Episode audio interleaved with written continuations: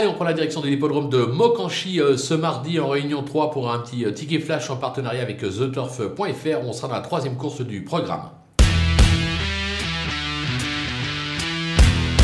Dans cette épreuve, s'il y a un cheval qui mériterait euh, de renouer avec le succès, c'est le numéro 6 qui se nomme Ipso de Bertroche. En effet, il vient d'aligner pas moins de 4 accessites. Là, l'engagement est idéal et à mon sens, il ne devrait pas rater sa cible, comme on dit, raison pour laquelle on va le tenter gagnant et placé.